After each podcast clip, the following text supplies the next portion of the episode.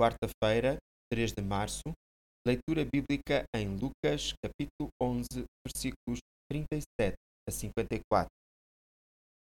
Mas o Senhor disse-lhes: Ora, vocês, fariseus, lavam o copo e o prato por fora, mas por dentro estão cheios de roubo e maldade. Loucos, não foi Deus que fez tanto o interior como o exterior? O facto de ter sido convidado para jantar em casa um fariseu poderia levar-nos a pensar que daí poderia surgir uma conversa profunda. Mas não. Este tipo de convite tinha como objetivo apanhar Jesus numa falta para depois o poderem criticar e levar a julgamento.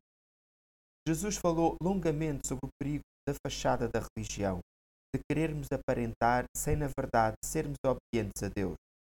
A obediência a Deus vai muito mais além da obediência às normas da religião. Cuidemo-nos para não cairmos na mesma armadilha, amado leitor. O profissional Pão do Céu é apresentado pela União Bíblica de Portugal.